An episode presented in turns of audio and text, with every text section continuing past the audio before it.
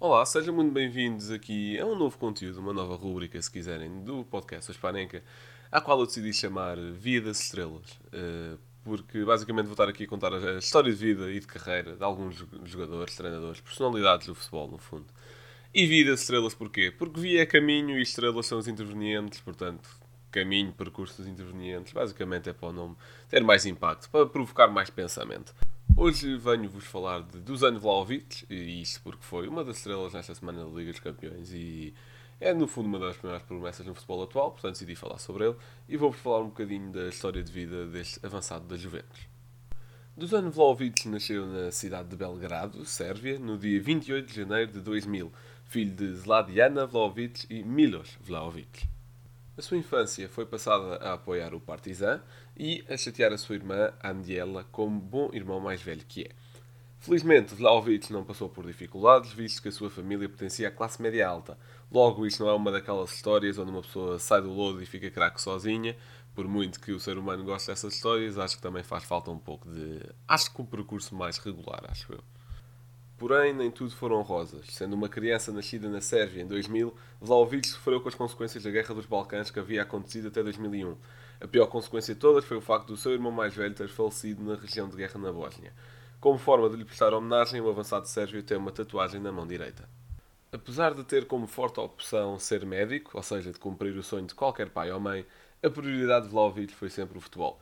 Os pais respeitaram essa decisão e deram-lhe todo o apoio de que ele precisava. Para seguir o sonho de ser jogador, os pais inscreveram-no na escola de futebol Altina Zemun. Já com 7 anos, jogava num escalão acima do seu.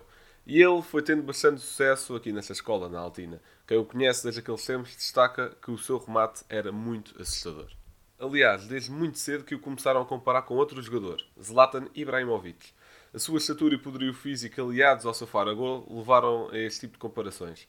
Para além disso, os dois avançados tinham mais algo em comum. Ambos tinham praticado artes marciais. Após grande sucesso na tal escola altina, Vlaovic saiu para o OFK Belgrado e, passados três meses, saiu para o Estrela Vermelha. Em 14-15, seguiu para o Partizan, o clube da sua infância.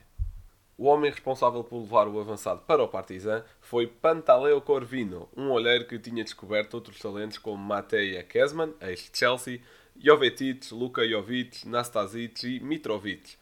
Portanto, se não fosse este senhor, se calhar Portugal já estaria no Mundial. Chegando ao Partizan, Vlaovic assinou o seu primeiro contrato profissional apenas com 15 anos de idade. Pouco tempo depois, em fevereiro de 2016, fez a sua estreia na equipa principal, curiosamente contra o OFK Beogrado. Este jogo tornou-o o jogador mais novo de sempre a jogar pelo Partizan.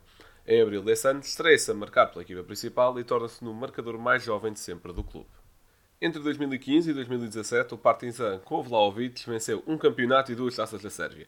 As suas boas exibições fizeram com que captasse a atenção de vários grandes europeus, como o Arsenal ou os Juventus. Porém, optou pela Fiorentina. Apesar de ter assinado contrato em junho de 2017, só foi apresentado em fevereiro de 2017, visto que tinha de completar 18 anos primeiro. Até o final da época 17-18, jogou nos Júniores da Fiorentina. Em 18-19, faz a sua primeira temporada profissional em Itália, Faz 10 jogos na equipa principal, enquanto que ia fazendo outros pelo Sub-19. Pelos Júniores, vence a Copa Itália Primavera, marcando 3 gols nas duas mãos na final contra o Turino. Em 19-20, o avançado afirmou-se em pleno na equipa principal. Fez 34 jogos e marcou 8 gols, entre eles um bis contra o Monza para a taça, um bis contra o Cagliari para a Liga e gols contra Inter e Nápoles. O aviso estava dado. Em 2021, Vlaovic tornou-se titular absoluto e indiscutível na Fiorentina. Fez 40 jogos e marcou 21 golos. Marcou na vitória por 3-0 frente às Juventus em Turim e fez o seu primeiro hat-trick contra o Benevento. As suas boas exibições garantiram o prémio do melhor jogador jovem da Série A. Na época 2021-2022, ou seja, na presente época, marcou 20 gols em 24 jogos pela Fiorentina, igualando quase o seu registro da época anterior em apenas meia época. No ano civil 2021 marcou 33 gols, algo que desde 1951 apenas Ronaldo havia conseguido. No dia 28 de janeiro de 2022, no dia do seu aniversário, assinou pela Juventus, numa transferência que valeu pelo menos 70 milhões de euros. No dia 6 de fevereiro, contra o Verona, marcou o seu primeiro gol pelo Clube de Turim. No dia 22 de fevereiro, ou seja, na última terça-feira, voltou a fazer história por apenas precisar de 32 segundos para se estrear a marcar na Champions League. É o segundo gol mais rápido da história da competição, apenas atrás de Roy Mackay, que precisou de 10 segundos para marcar o Real Madrid em 2007. Pelas seleções jovens, Vlaovic foi jogando pelo Sub-19 e Sub-21, onde marcou 6 gols em 11 jogos. Pela seleção A, marcou 7 gols em 14 jogos.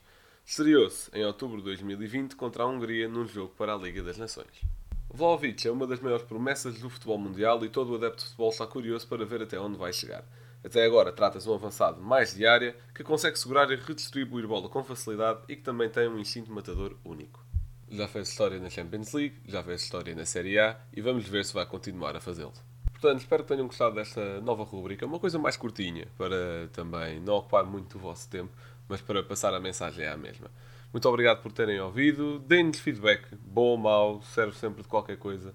Uh, feedback sobre esta rubrica, nomeadamente, e também sobre os episódios normais, entre aspas, do podcast que saem todas as segundas-feiras.